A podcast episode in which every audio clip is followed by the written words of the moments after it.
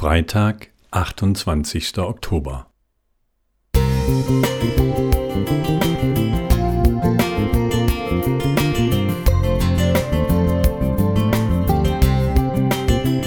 Ein kleiner Lichtblick für den Tag.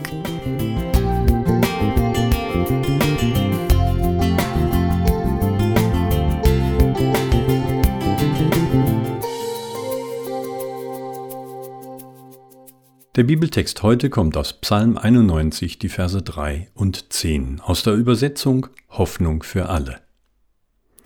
Er bewahrt dich vor versteckten Gefahren und hält jede tödliche Krankheit von dir fern. Darum wird dir nichts Böses zustoßen, kein Unglück wird dein Haus erreichen. Im Hauptbahnhof München sprachen zwei Bundespolizisten im Dezember 2020 eine 74-Jährige auf ihren fehlenden Mund-Nasenschutz an, der wegen der Corona-Krise Pflicht war. Doch die Frau behauptete, sie sei vom Maskentragen befreit. Ihr Attest stamme von Gott, dem Allmächtigen, persönlich. Sie zeigte den Beamten einen Ausdruck von Psalm 91 nach der Bibelübersetzung Hoffnung für alle. Doch die Polizei akzeptierte den göttlichen Freibrief nicht.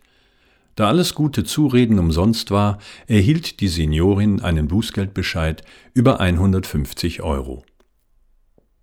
Der Psalm 91 scheint klar zu sein. Wer Gott kennt und ehrt, den wird er schützen. Vers 14. Wer dagegen den Herrn missachtet, dem wird es Gott heimzahlen. Vers 8. Doch wie kommt es, dass auch gläubige Menschen krank werden. Ich denke an Hiob, von dem die Bibel sagt, er war fromm und rechtschaffen, gottesfürchtig und mied das Böse. Hiob 1, Vers 1. Oder an Timotheus, von dem der Apostel Paulus schreibt, dass er oft krank war. 1. Timotheus 5, 23. Weder Hiob noch Timotheus hatten sich von Gott abgewandt und ihn missachtet. Und doch wurden sie krank. In der zweiten Versuchung forderte Satan Christus auf, von der Tempelmauer herunterzuspringen. Dabei konfrontierte ihn der Teufel mit Psalm 91, die Verse 11 und 12, als er ihm erklärte, Wenn du Gottes Sohn bist, dann spring hinunter. In der Schrift steht doch, Gott wird dir seine Engel schicken, sie werden dich auf Händen tragen, so dass du dich nicht einmal an einem Stein stoßen wirst. Matthäus 4, Vers 6. Doch Jesus antwortete mit einem Bibeltext aus 5. Mose 6, 16.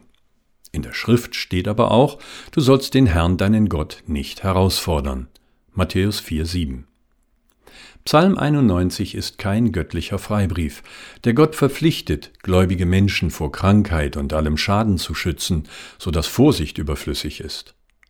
Stattdessen sollten wir nach Jakobus 5 die Verse 13 und 15 handeln. Leidet jemand unter euch, der bete.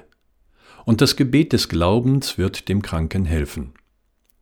Welche Kraft zum Durchhalten in solch einem Gebet steckt, habe ich selbst während einer schweren Krebserkrankung mit monatelanger Chemotherapie erlebt.